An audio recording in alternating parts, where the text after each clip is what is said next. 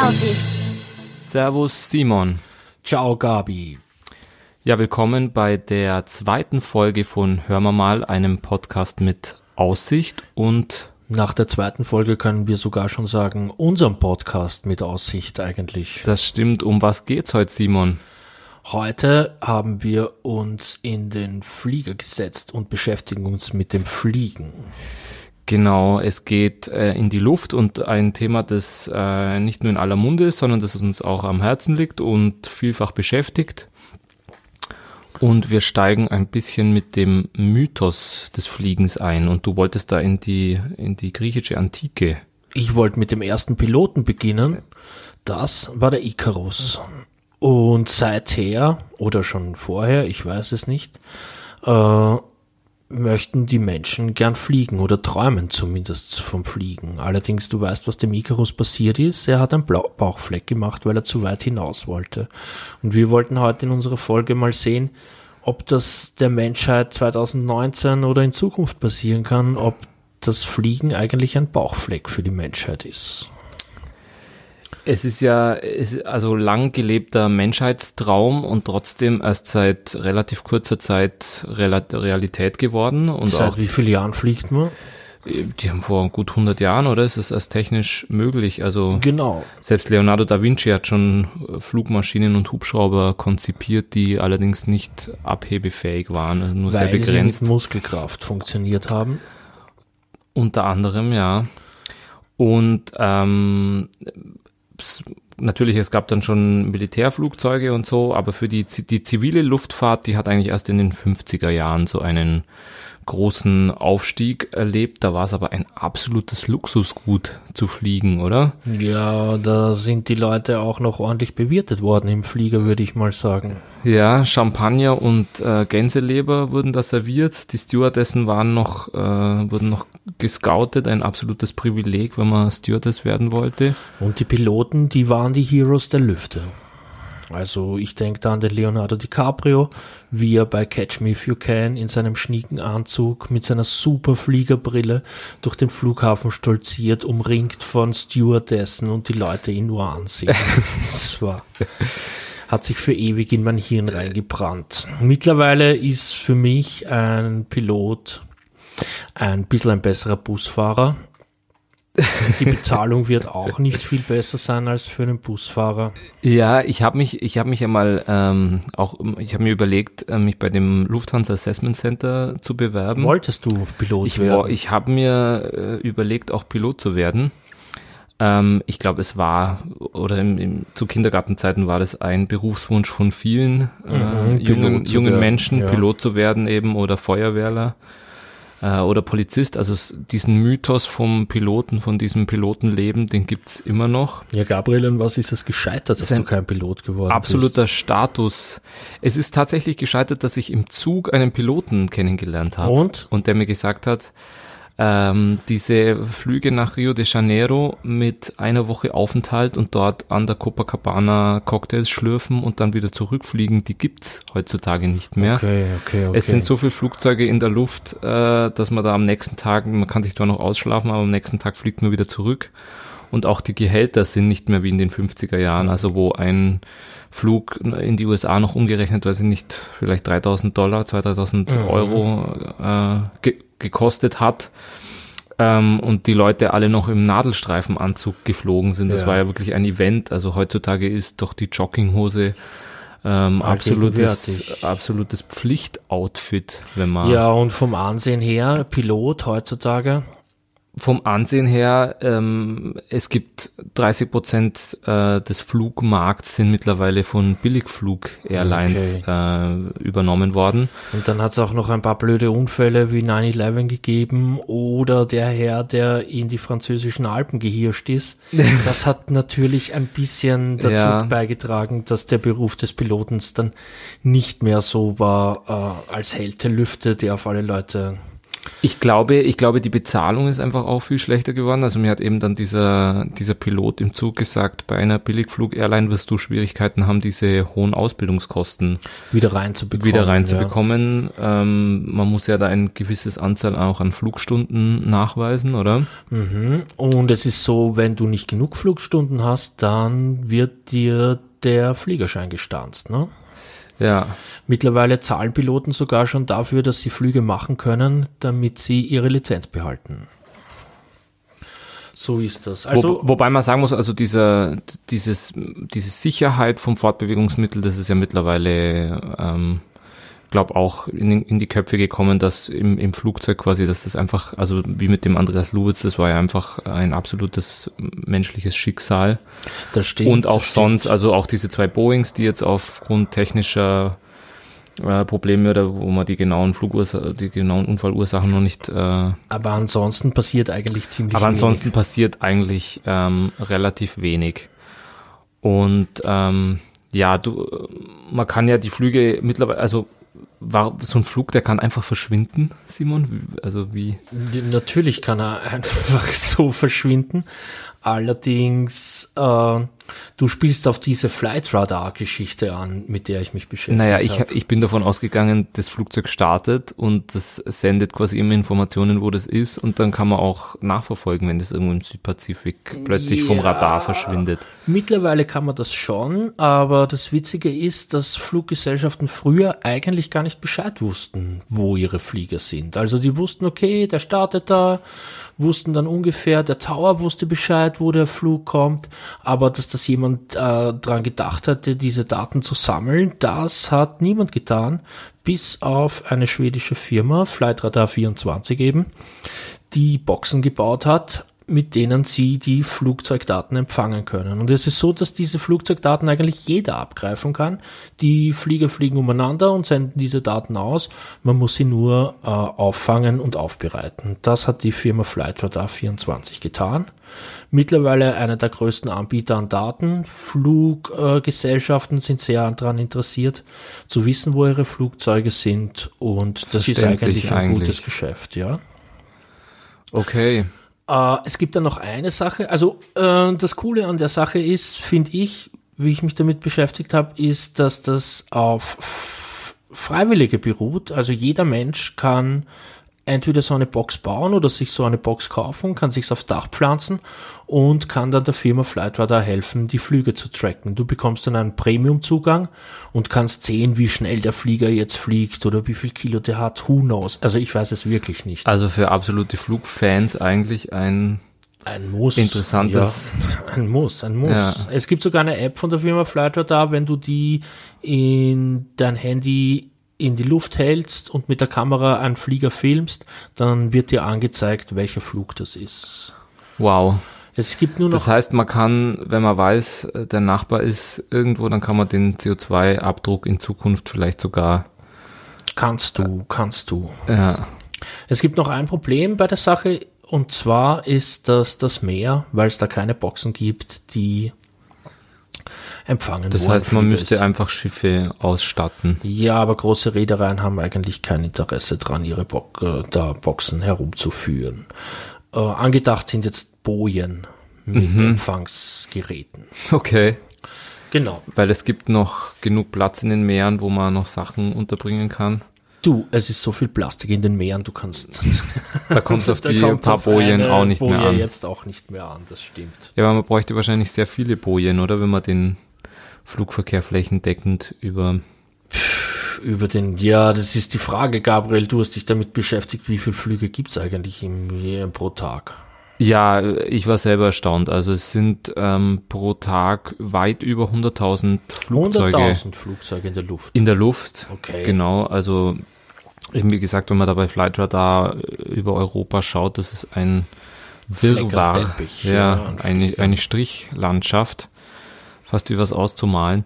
Und ähm, ja, es gibt da deutliche Unterschiede, je nachdem, wenn man die Distanzen vergleicht. Also wenn es kürzere Distanzen sind, so wenn man den Cut-off macht bei dreieinhalbtausend Kilometer, mhm. alles was drunter liegt, da ist der Großteil sind Geschäftsflüge. Also wirklich 80 Prozent der Leute, die fliegen dann vor allem ganz viel auch innerhalb von Europa oder auf Ferieninseln eben. Mhm. Ähm, beziehungsweise Ferieninseln wäre der, der kleinere Teil. Der Großteil, das sind wirklich Geschäftsreisen, also die irgendwie ins Büro müssen oder auf irgendwelche Kongresse. Und ähm, alles über dreieinhalbtausend äh, Kilometer ist der Großteil tatsächlich äh, Ferienflieger. Ferienflieger. Also Okay. weit über 80 Prozent ähm, nutzen das, um nach Südostasien zu kommen, nach, äh, nach Afrika, nach Südamerika, Mhm. paar Wochen zum Angeln nach Neuseeland. Genau. Und ähm, es gibt sogar jetzt einen Vorstoß in der, in der europäischen Politik, wo man äh, versucht, so Inlandsflüge komplett zu verbieten und auch internationale Flüge eben auf drei pro Jahr zu begrenzen. Da werden wir nachher noch dazu kommen, warum so Verbote insgesamt sehr problematisch sind und warum das eben, ja, Sag mal aber, Gabriel, wo, wo, wo ist denn die meistbeflogene Strecke? Die ist tatsächlich in Südkorea. Da ist irgendwie von Seoul, oder? Mhm. Ähm, Gimpo International. nach auf eine Ferieninsel, wenn ich das richtig verstanden habe. Fliegen pro Tag 200 äh, Flüge. Okay, mit 150 Leuten jeweils drinnen, ne? Ja. ungefähr. Und es ist ja auch, ähm, es gibt ja auch wirklich innerhalb von Ländern sehr stark beflogene äh, Verbindungen. Also Melbourne, Sydney war bis vor ein paar Jahren noch die zweitbeflogenste äh, beflogenste. Strecke, okay. Und die meistbeflogenste Strecke war eben Rio, Sao Paulo. Also es sind alles Millionenstädte, die eben mit dem Bus halt äh, in acht oder zwölf Stunden erreichbar sind, aber wo Geschäftsleute einfach in der einen Stadt wohnen, in der anderen Stadt zum Teil arbeiten. Arbeiten, also wo okay. das dann selbst, wo dann selbst täglich äh, äh, Leute hin und her fliegen. Mhm. Also pendeln, wie du vorher gesagt hast, es ist eigentlich wie ins Taxi steigen okay. heutzutage. Man businessmäßig oder auch man kann sehr leger fliegen. Also das ist überhaupt nicht mehr. Also seit den 50er Jahren hat sich da nicht nur vom Status her was gewandelt. Ich meine, früher ist ja auch noch geraucht worden. In den Fliegern, ja. in den Fliegern, das hat sich auch verändert. Also es ist Heutzutage sehr, nimmt man Schlafmittel. Heutzutage darf man nicht mal, äh, ich habe auch lustig gefunden, auf einem Blog hat eine geschrieben, ein Vorteil äh, am Fliegen ist, dass man mal das Handy abschalten kann, um mal nicht äh, quasi Muss so die, nicht Ruhe, die. Ruhe genießen. Muss auch nicht mehr sein, ne? Muss auch nicht mehr sein, stimmt. Es gibt sogar äh, WLAN. Man kann sich, wenn man wirklich wichtig und, und arbeiten die Oder Zeit nicht die verlieren neuesten will. Katzenbilder anschauen mag, kann man natürlich auch. Ja, Jetzt, Gabriel, aber 200.000 Menschen fliegen pro Tag, ja? Also ungefähr. Oder 100.000. Nein, es sind über 100.000 Flüge pro Tag. das 100.000 heißt, Flüge das pro- heißt, okay. äh, das heißt, es fliegen noch äh, viel mehr. Also ähm, über äh, 2018 wurde die 4 Milliarden Marke geknackt. Also vier, über 4 Milliarden Menschen sind geflogen 4 Milliarden Menschen im Jahr. im oder Jahr. bis dorthin. Im Jahr. Nein, Okay. nein. Also 2018. Ja, 4 Milliarden Menschen sind geflogen, aber von den Menschen auf der Erde, wie viele Menschen fliegen da? Man geht ungefähr pro Jahr von 3% aus, also wirklich eigentlich ein kleiner Teil, Das wobei heißt, die fliegen ein bisschen öfter. Das heißt, die fliegen öfter, ja. Das meiste sind äh, vermutlich tatsächlich Geschäftsleute, äh, die einfach viel hin und her fliegen. Und ähm, ja, über 90 Prozent, oder, sind noch nie, also geht man davon aus, dass die noch nie geflogen sind. Die hängen dann an Flightradar und träumen sich einen weg. Ja. Also, Okay. wo auch der, der Großteil, ähm, eben, ich bin jetzt auch, Äthiopien Airline hatte doch diesen Boeing-Absturz vor, Mhm. vor zwei, drei Wochen. Da bin ich überhaupt drauf gekommen, dass Afrika auch ein ganz großer Markt werden wird, Ja, wo die auch in Wachstumsmarkt ein ist das, Wachstumsmarkt. Also nicht nur für die Tabakkonzerne, sondern auch für die Mhm. Fluggesellschaften, die, wo natürlich die Fahrgastzahlen rapide steigen und selbst in Europa nehmen die noch stark zu. Also diese 90 Prozent, die wird man in ein paar Jahren wahrscheinlich nach unten korrigieren müssen, wo einfach viel mehr der Weltbevölkerung schon geflogen sind. Also ja, Ja, aber jetzt, äh, es ist, Fliegen ist schnell, beliebt, super, man kommt überall hin. Aber es ist doch auch die Welt ziemlich wächst, schädlich. die ne? Welt wächst zusammen. Ja. Ja. aber es ist doch auch ziemlich schädlich, ne? Es ist, es ist äh, momentan auch in aller Munde, dass es sehr äh, schädlich ist und äh, das, was ich finde, so paradox, also mal viele Flüge oder viele Urlaubsziele, die man jetzt quasi noch mit dem Flugzeug erreichen kann oder nur mit dem Flugzeug erreichen kann, die gibt's auch bald nicht mehr. Also äh, man sollte jetzt noch auf die Malediven fliegen, oder? Weil die gibt's bald nicht mehr. Ja, weil sie untergehen, ne? Wegen de, der Klimaerwärmung. Ja. ja, nach Island könnte man zum Beispiel auch fliegen, um sich die letzten Gletscher nochmal anzuschauen. Genau. Grönland äh, sollte man auch, wenn man es noch weiß sehen will, auch bald mal noch hinfliegen. Ja, aber es heißt ja Grönland eigentlich, also vielleicht kann man da wieder ja. in dem im Ursprungszustand äh, genießen. Ja, und das ist doch relativ spannend, dass ähm, die ein, eine wichtige Verursachung oder ein, was einen wichtigen Beitrag dazu leistet zum, zur Erderwärmung, dass das gleichzeitig dann auch, ja, paradoxerweise dazu führt, dass man eben diese Ziele eben nochmal anschauen, anschauen muss. muss oder auch für asiatische einredet, Touristen, dass die auch muss. bald möglichst nach Venedig fliegen, oder? Das stimmt, jetzt müssen sie Eintritt zahlen in Venedig, vielleicht kommen da jetzt nicht mehr so viele Leute. Dazu. Ja. Vier Euro habe ich gehört. Vier Euro. Ist das ist natürlich in, in, im Vergleich zu den Flugkosten relativ billig. Überhaupt nicht. Ich glaube, dass es einen Flug gibt nach Venedig um vier Euro. Das stimmt. Okay, also so gesehen ist eigentlich sind die Eintrittskosten teuer. Ja, voll, voll. Die sollten es billiger machen. Aber Gabriel, wir haben uns doch auch äh, uns angeschaut, äh, wie das ist mit dem äh, Fliegen und der Umwelt. Ne? Ja, also die Treibhausgase werden immer verteufelt und so und ähm, was, also sind die überhaupt so problematisch? Was, was gibt es da überhaupt für welche? Weil es ist, es ist hauptsächlich immer von CO2 die Rede, oder Simon? Genau, Kohlendioxid stoßt ein Flieger auf jeden Fall mal aus. Stickoxide werden ausgestoßen. Wasserdampf, ich wusste am Anfang gar nicht, dass das ein Treibhausgas ist. Also wenn ich mal Nudeln koche, wusste ich nicht, dass das irgendwie schädlich für die, ja, sein kann. Dann werden Aerosole ausgestoßen. Und dann gibt's die Konstantstreifen, die wir ja am Himmel bewundern können. Die führen zu Wolken. Ja. Die führen zu Wolken und zwar bleiben die ziemlich lange am Himmel hängen. Ja. Äh, was wie viel CO2, also ich, ich habe mir jetzt nur mal diese, diese Kurz, ähm, diese Vergleichswerte mit anderen Mobilitätskonzepten angeschaut. Mhm. Also ein Auto braucht irgendwie ungefähr die Hälfte äh, Gramm pro Kilometer, also irgendwie um die 100 und ein Flugzeug pro Fahrgast tatsächlich äh, fast doppelt so viel. Werden, wird CO2 ausgestoßen? Wird CO2 ausgestoßen, okay, ja. Okay. Jetzt kann man irgendwie doch auch entgegnen, also beim CO2, ähm, ich fahre nicht mit dem Auto, oder? Kann das irgendwie das könntest du schon entgegnen, aber ein Ausstoß eines Autos, also wenn du 12.000 Kilometer fährst mit einem Auto, dann braucht das ungefähr zwei Tonnen CO2 erzeugst du damit. Wenn du allerdings von Berlin das ist ein Jahr, wenn du mit dem Auto fährst. Wenn du allerdings die gleiche Strecke mit dem Flieger fliegst, 12.000 Kilometer hast du gemeint, ist äh, Berlin, New York, werden 2,5 Tonnen ausgestoßen CO2. Das heißt, ja. Und zwar pro Fahrgast. Und zwar pro Fahrgast, ja. Also pro, pro Fluggast. Ja. Pro Fluggast. Natürlich kannst du sagen, na, ich fahre nicht mit dem Auto, aber dafür fliege ich. Geht sich nicht ganz aus, weil du musst auch wieder zurückkommen. Ne? Und bei CO2 ist, also überhaupt alle Treibhausgase, die von einem Flugzeug produziert werden, muss man dazu sagen, das große Problem ist daran, dass es in einer Höhe von 8000 Metern produziert wird. Und dass die Wissenschaft eigentlich bis jetzt nicht abschätzen kann, welche Folgen das haben wird. Also ein großes, also zwei Prozent des CO2-Ausstoßes wird durchs Fliegen generiert pro Jahr.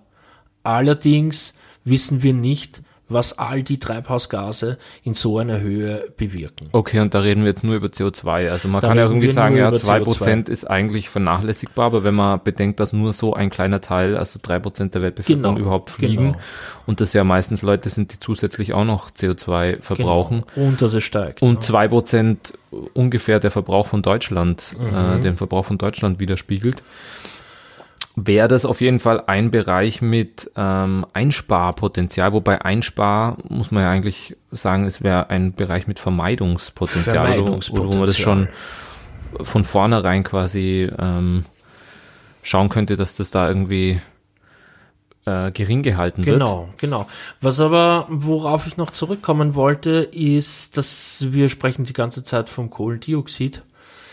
Äh, was aber auch ein wirkliches Problem ist, sind die Konsistenzstreifen und die Wolken, die dadurch entstehen. Und zwar äh, 5% des Himmels sind bedeckt, zeitweise, mit no, also Kondensstreifen sind in erster Linie mal Wasserdampf, oder wie? Wasserdampf, der oder, entsteht. oder gefrorener. Gefrorener Wasserdampf. Aus dem Flugzeug kommt es mega heiß raus. Allerdings bilden sich dann gleich Eiskristalle, weil in einer Reiseflughöhe hat es minus 40 Grad. Dann kommen noch Rußpartikel aus dem Flieger hinaus, hinten, und die äh, begünstigen, dass sich dieser Wasserdampf zu Wolken verwandelt. Und das wird in einer Höhe von eben 8000 Meter ungefähr gemacht. Und zum einen kühlt, kühlen diese Wolken die Erde, indem sie das Sonnenlicht reflektieren. Zum anderen äh, halten, reflektieren die Kondensstreifen aber auch die Sonne, die auf die Erde auftritt, zurückgeschleudert wird zu den Kondensstreifen. Das heißt, die halten quasi. Die halten die, die Sonnenstrahlung Wärme. und die Wärme äh, ja. in unserer Atmosphäre drinnen. Und da ist relativ viel, also gibt es relativ viel von diesem Kondensstreifen, oder? Ja, und naja, ich habe ja schon gesagt, äh, an guten Tagen oder weniger guten Tagen sind 5% des Himmels bedeckt, nur durch den zivilen Luftverkehr. Allerdings, solche Wolken halten sich sehr, sehr lange in der Atmosphäre. Und, oder ich weiß jetzt nicht, ob in der Atmosphäre genau, aber diese Wolken halten sich sehr lange und es kann zu einer Verdunkelung führen, also zu einer mehr, äh, Erwärmung führen. Ne? Ja. Okay. Ein, jetzt wird auch immer, also von diesen ganzen Treibhausgasen, wo man auch das noch nicht abschätzen kann, wo man sagt, das ist eine problematische Höhe und das wo jetzt erst auch Messungen durchgeführt genau, werden. Die werden aber erst jetzt durchgeführt. Ne? Ist eigentlich auch logisch, dass es viel Energie braucht, so ein riesiges Metallgerät in der Luft zu halten. Das stimmt, aber die meiste Energie wird gebraucht und die meisten beim Start. beim Start und bei der Landung. Ja, ja genau. Ähm, jetzt wird von den Fluggesellschaften immer argumentiert, weil das Fliegen ist ja äh, extrem billig so und warum das so stark subventioniert wird von der Regierung und so, da kommen wir nachher, ja, auch, nachher ja, ja. auch noch ganz kurz dazu. Aber wird immer argumentiert, ja, im Vergleich zu anderen Fortbewegungsmitteln, also wie dem Auto oder dem oder der Schiene, braucht's auch kein Netz, weil sie nutzen einfach nur die Luft. Das so. stimmt schon. Oder sie den Luftraum. Luft, aber sie machen einen furchtbaren Lärm, muss man auch sagen. Ein Aspekt. Schon. Ja. Schon. Und zwar nämlich ein ziemlich großer Aspekt, den sollte man gar nicht so außer Acht lassen, weil dieser Lärm, zum Beispiel bei einer Autobahn, kannst du eine Schallschutzwand bauen. Absolut kein Problem. Es wird dadurch leiser. Bei einer Einflugschneise ist das schon schwieriger. Es gibt Untersuchungen aus, und zwar in München ist ein Flughafen verlegt worden. Okay. Und der wurde dazu genutzt, also diese Verlegung des Flughafens wurde dazu genutzt, äh, Untersuchungen zu machen äh, bei jungen Kindern. Und die sind haben herausgefunden, dass dieser Lärm durch Flugzeuge eigentlich ziemlich viel Stress verursacht. Und wie sie dann weiter geforscht haben an den Kindern, die dann nicht mehr mit dem Fluglärm belastet waren, hat sich gezeigt, dass das Langzeitgedächtnis sich extrem verbessert hat. Dass sie besser in der Schule geworden sind, dass sie weniger zappelig geworden sind, einfach nur dadurch, dass die Einflugschneise über ihren Köpfen weg war. Und in der gleichen Zeit ist das bei dem Flughafen, den sie wieder aufgemacht haben, gestiegen. Ne? Mhm. Überhaupt eine Orgesache. Ja. Das war mir auch nicht so klar mit diesem Fluglärm. Und gegen den kannst du nichts machen, außer dir Kopfhörer reintun. Ne? Oder Europax. Schlichtweg muss man auch sagen, also wenn, wenn geflogen wird oder wenn, wenn äh, Treibhausgase ausgestoßen werden, dass die Kosten ja die gesamte Gesellschaft trägt. Also wenn wir sagen, so das ist auch unsere Luft und, und, und unser Klima, das sich mhm. dadurch ändert, also meinetwegen du fliegst jetzt das ganze Jahr, dann fliegst du auch in gewissem Maße auf meine Kosten. Ja, aber das mache ich jetzt auch beim Autofahren so. Das stimmt. Natürlich in, in, in ungleichem Verhältnis. Das stimmt. Aber das ist natürlich bei allen Fortbewegungsmitteln, das stimmt. Ja. Ja, Obwohl man, äh, also es gibt ja, so, du hast doch irgendwie, der Cem Özdemir, der fliegt doch auch, oder? Ja, der fliegt äh, zu Silvester mal in die Anden, um ein bisschen Energie fürs neue Jahr zu tanken. Ne? Okay. Was ihm einen riesigen Shitstorm eingebracht hat. Äh, ja, ich, die Frage ist halt, muss man's? Ja, fliegen nicht fast alle Klimaaktivisten. Also ich habe eine Umfrage von vor vier, fünf Jahren gesehen, wo die bei den grünen Politikern, die, beziehungsweise bei den grünen Wählern, die sich dem grünen Spektrum zugeordnet haben, äh, die meisten Flieger, mehr Flieger dabei waren und sogar den, die hatten die einzige Null-Prozent-Quote, mhm. also von Leuten, die noch nie geflogen sind, waren es bei der SPÖ, SPD, ähm, deutlich mehr und bei den Grünen tatsächlich 0%, die noch nie in ein Flugzeug gestiegen ja, sind. Ja, der, der fast Präsident der Vereinigten Staaten wieder, den geheißen Al Gore, ja. der dann eben dieses für seinen Klimafilm um die Welt gechattet ist, dem hat das natürlich auch Kritik eingebracht, ne? Absolut, ja, der natürlich auch immer in den großen Limousinen ähm, gefahren ist. Er kennt es nicht anders. Ja. Jetzt muss man dazu sagen, äh, obwohl diese Leute eigentlich die Einstellung haben, äh, die Datenlage ist klar, die wissenschaftliche, ein wissenschaftlicher Konsens, auch diese deutsche Klima, äh, junge Klima Fridays for Future Aktivistin. Ja, die wollen wir dann nicht bashen. Ich meine, das ist eine gute Sache. Aber die, die grundsätzlich auch sehr viel fliegt in ihrer Freizeit und ähm, also wie, wie kommt es dazu, ähm, dass man auf der einen Seite doch eine Einstellung hat, ja, Fliegen ist ähm, trägt, äh, leistet einen sehr großen Beitrag eben zur Erderwärmung und äh, sich der Datenlage eigentlich bewusst ist, auf der anderen Seite aber trotzdem fliegt. Und wie kann man das auflösen? Und da, lieber Simon, äh, will ich einen ganz kurzen Exkurs, Exkurs geben, ja, in die Sozialpsychologie und in das Modell der kognitiven Dissonanz. Bitteschön. Ähm, das heißt, bei jeder Entscheidung, die man fällt, also der Mensch versucht grundsätzlich immer sehr konsistent zu handeln, also dass es übereinstimmt mit seinen Einstellungen und mit seinem Wertesystem. Und es kommt aber ständig zu Abweichungen und zu Störungen. Und ähm, das führt zu, und das Ganze bezeichnet man dann als kognitive Dissonanz. Und äh, er verfügt über ein weites Spektrum, also es kann sogar unterbewusst sein, wie er diese kognitive Dissonanz dann wieder auflösen kann, weil die ist eigentlich äh, so unerträglich, so ein mhm. geistiger Spannungszustand. Und da gibt's drei Möglichkeiten. Also er kann auf der auf der einen Seite kann er sein äh, Verhalten verändern, also wenn er sagt, äh, Fliegen ist schlecht fürs Klima und ähm, ja, dann kann er dementsprechend nicht fliegen. Okay.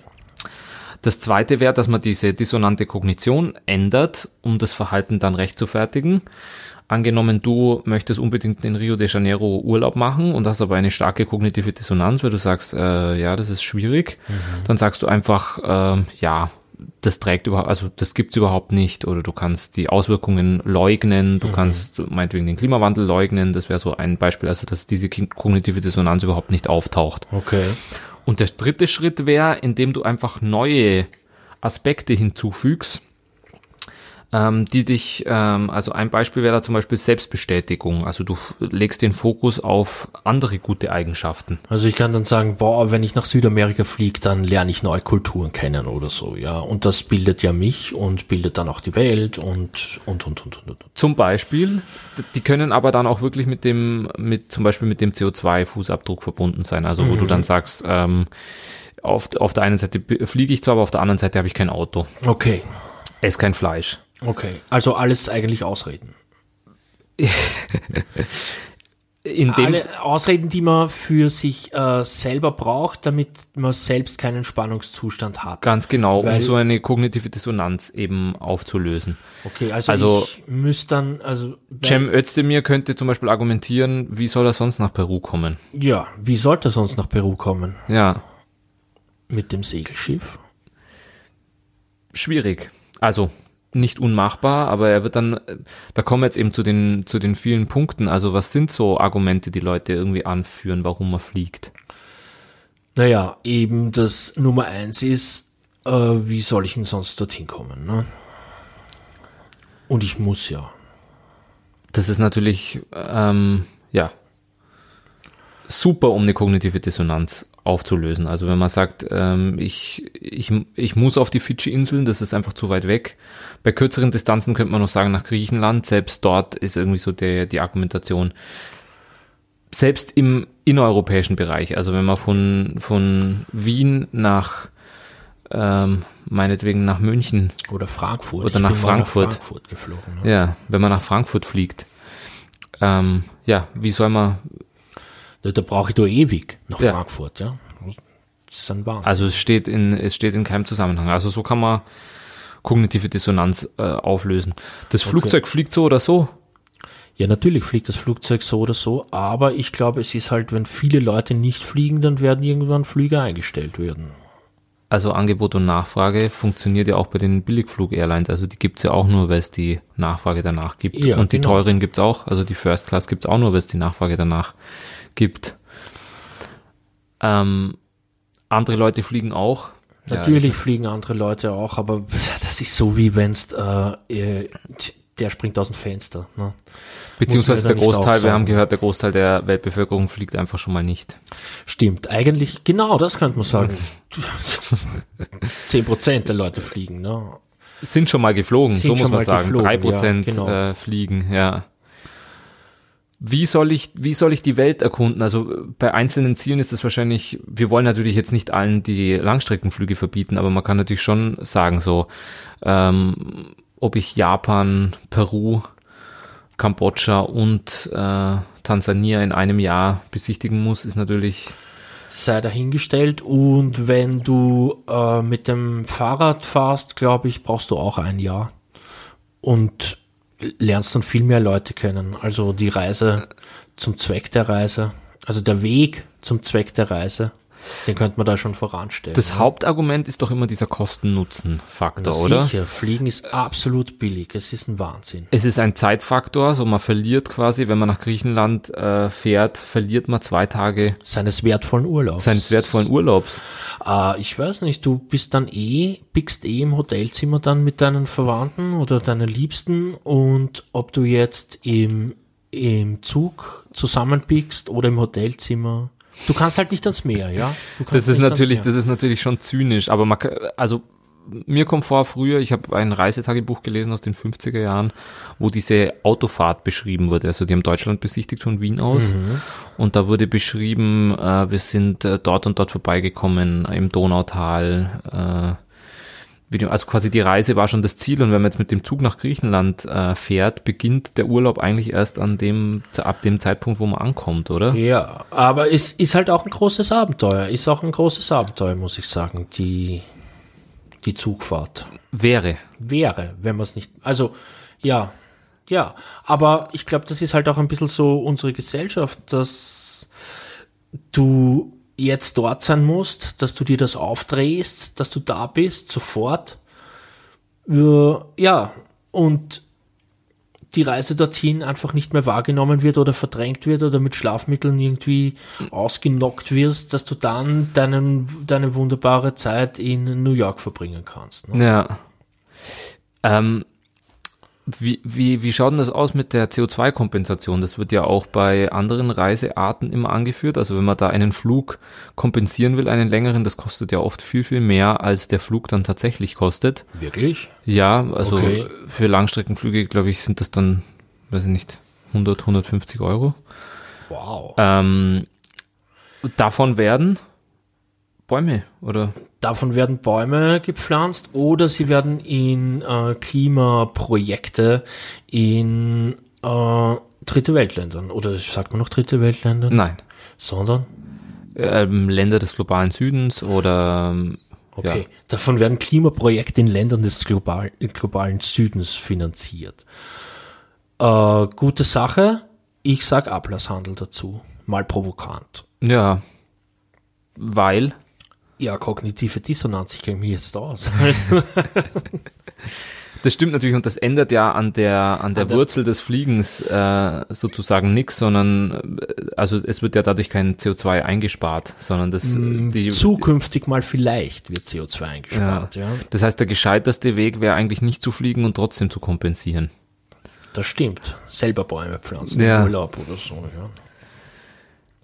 Ähm, Ja, also diese ganzen, diese ganzen Argumente, die führt man natürlich an, um seine eigene kognitive Dissonanz eben aus, also um die quasi zu verringern. Ja. Auf der anderen Seite ist es auch so, eben dieser Punkt A, man kann auch das Verhalten ändern. Das ist eigentlich auch der effektivste Weg. Und das ist, und das führt natürlich auch, oder es kann nur dazu führen, wenn man sich sehr, sehr viel mit dem Thema beschäftigt. Dann wird die kognitive Dissonanz größer. Ja, aber dazu sind wir ja da, Gabriel, Dazu oder? sind wir unter anderem da eben, ein bisschen ähm, Aufklärungsarbeit zu leisten. Und weil mir fällt es mittlerweile schon viel schwerer, Einen zu Flug fliegen, steigen. einen Flug Okay. äh, Wann bist du das letzte Mal geflogen? Ich bin tatsächlich noch nie. Blödsinn, sag, wann ich bist bin du das letzte äh, Mal vor geflogen? gut einem Jahr nach Thailand geflogen. Na, und würdest du das wieder machen? Und mir ist es damals sehr viel leichter gefallen als jetzt. Also, ja, was, was war deine Ausrede an kognitiver Dissonanz? Ähm, den, die Erderwärmung gibt's nicht. Ja? Nein, die war tatsächlich. Ähm, ich mache das äh, jetzt noch einmal und die nächsten Jahre nicht mehr. So. Okay. Ja, Mal so einfach 20 Tonnen rausgehaut. Ne? mal so einfach. 20 Tonnen CO2 rausgehaut. Na, nicht 20. 20 sind es wahrscheinlich nicht. Neuseeland sind, glaube 14 Tonnen. Und wenn man äh, bedenkt, dass der durchschnittliche Österreicher ungefähr 10 Tonnen verbraucht oder Ja. auch der, der Deutsche auch ungefähr, ich glaube sogar 11 Tonnen, dann liegt man mit einem Neuseeland-Flug hin und retour schon deutlich drüber. Okay, na, wenn du klimaneutral leben willst, sind es zwei Tonnen, sage ich dir. Also da, hu. Um das Pariser, ja, und es gibt aber Länder, die das tatsächlich schaffen, oder? Ja, Indien schafft das, aber das Im liegt pro daran, Kopf. dass es verdammt groß ist, dass es verdammt viele Leute gibt und dass es verdammt viele arme Leute gibt. Ne? Verdammt viele Leute, die einfach nicht eine große Altbauwohnung heizen und vor allem Mobilität einsparen, in allen Bereichen einsparen und vor allem auch nicht fliegen. Genau. Also der größte Flugmarkt ist nach wie vor Europa. Und jetzt kommen wir noch ganz kurz zu dem, zu dem Problem, das ich vorher mit den Subventionen schon ansprechen wollte. Also wo die äh, Fluggesellschaften immer argumentieren, ähm, wir dürfen nicht oder wir, also wir, wir brauchen, wir werden nicht subventioniert. Also wir werden, naja, sie werden so, genau, sie werden nicht subventioniert durch die Straßen, durch die ihnen Infrastruktur, werden, aber genau. auf der anderen Seite werden die ja sehr, sehr stark. Also keine Regierung, alle äh, Regierungen richten sich danach, keiner will abgehängt werden vom internationalen Flugmarkt. Genau, und vom internationalen Tourismusmarkt, ne? Tourismus, ganz wichtiger Aspekt. Natürlich auch die Wirtschaft, weil die Leute müssen mobil innerhalb von Europa pendeln können und hin und her fliegen. Aber jetzt sag mal ganz kurz, warum ist ein Fliegen so billig? Ja, weil es keine Steuern gibt, Gabriel. Es gibt keine Kerosinsteuer. Keine Kerosinsteuer musst du nicht bezahlen, ne? Das heißt, auf die an der Tankstelle, wenn ich mit dem Auto fahre, zahle ich 65, 70 Cent Ja, Steuer. Ist nicht. Kerosin Nee. gibt's das nicht. Keine Steuern. Gibt ne? nur zwei Länder, Norwegen und, und die Niederlande, Niederlande. die Kerosinsteuer. hier, Okay, Genau. und ich habe auch gelesen, es gibt keine Mehrwertsteuer bei internationalen Flügen, Na, wozu? aber auch nicht innerhalb von der EU. Na, wozu? Okay, das heißt von München nach Wien keine Mehrwertsteuer, keine Kerosinsteuer. Na, müssen wir nicht machen. Alles von der EU ausgelagert. Und die beste Sache überhaupt, Flugverkehr wurde aus dem Kyoto-Abkommen ausgelagert. Ne? Jetzt werden da so äh, Flugmanager von Lufthansa und so in Interviews darauf hingewiesen, äh, wie begegnen diese, wie, die haben dann auch eine kognitive Dissonanz natürlich, aber wie begegnen die der damit? Sagen, ja, naja, wir haben diese ganze Infrastruktur nicht, irgendwie müssen wir auch und na, die sagen auch immer, es ist ein globales Problem und alle anderen halten sich auch nicht dran, so warum sollten wir? Ja, ja, da brauchen wir ja gar nicht erst anfangen, würden wir so argumentieren. So braucht man natürlich nicht anfangen, nein. Aber sag das mal dem Manager. Ne? Ist eine schwierige Sache. Aber Gabriel, genau deshalb sitzen wir halt da, um ein bisschen darauf aufmerksam zu machen, dass für sich vielleicht jeder dann denkt, hm, ich könnte ja meinen Langstreckenflug äh, kompensieren, auch wenn es vielleicht nicht viel bringt, aber um mir Beruhigung zu verschaffen im Sinne der kognitiven Dissonanz, könnte ich das doch tun. Oder Vielleicht auch nur jeden dritten oder vierten Flug tatsächlich anzutreten. genau. den man geplant hat. Weil natürlich stimmt, dass die ganzen Touristen, sagen wir mal, der Flugverkehr wird einbrechen, die ganzen Touristen kommen nicht mehr. Aber man muss auf der anderen Seite sagen, dass die Touristen von hier natürlich dann auch nicht Oh, mehr, ja. die würden vor Ort Urlaub machen. Also Das stimmt. Ähm. naja, und Waldviertel, sag ich, das ist auch schön. Oder Kärnten gibt schöne Seen, ne? ja. Nein, wir wollen das natürlich auf gar keinen Fall verbieten, äh, das Da soll Fliegen. jeder hinfliegen, wo er will. Ne? Nur eine Bewusstmachung, weil, äh, wie wir wissen, also Verbote führen zu Reaktanz. Der Mensch will über, also hasst es, wenn er was vorgeschrieben oder verboten bekommt. Genau. Und ähm, ja, es leistet aber, wie wir gehört haben, einen großen Beitrag zur, Erderwärmung. zur Erderwärmung Da wollen wir vielleicht nicht dabei sein. Ne? Und vor allem einen, bei dem man recht einfach auch einsparen kann. Bei dem man sagen kann, na, lieber nicht. Ja. das stimmt. Und ähm, ich glaube, damit verabschieden wir uns, oder? Ja, wir verabschieden uns noch nicht ganz, weil es gibt noch eine Sache, auf die wir hinweisen wollen. Wir haben eine E-Mail-Adresse, die heißt www, äh, nicht www, die heißt hoermamal at gmail.com. Wir sind, äh, freuen uns auf Feedback oder wenn ihr sagt, ja, danke Simon, Gabriel, ich bin nicht geflogen, eure Geschichten hören wir uns natürlich gern an. Oder die Zahlen stimmen überhaupt nicht. Das wäre auch was, das werden wir dann das nächste Mal korrigieren. Wir freuen uns auf jeden Fall, wenn wir eine E-Mail bekommen wollen, Ja. wir dann sagen. Und äh, wir freuen uns, jetzt in der Luft gewesen zu sein und schauen, wo wir das nächste Mal landen. Darauf bin ich nämlich auch schon gespannt. Ja, dann würde ich sagen, danke, dass du uns zugehört hast. Zweite Folge, hören wir mal. Ja, bis zum nächsten Mal mit Servus Simon. Ciao, Gabi. Das war die zweite Folge von Hören wir mal, einem Podcast mit Aussicht. Produziert von der Orgasm Production. Folgt uns auf iTunes, Spotify oder wo auch immer ihr uns gehört habt.